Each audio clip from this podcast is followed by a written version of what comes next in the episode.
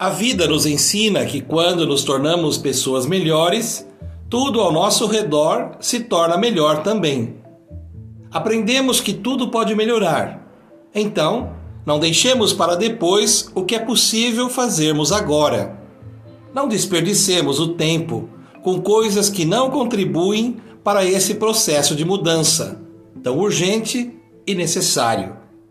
Há um belo texto de nossa história nos esperando um pôr do sol nos aguardando, uma canção para ser ouvida e uma dança a nos embalar.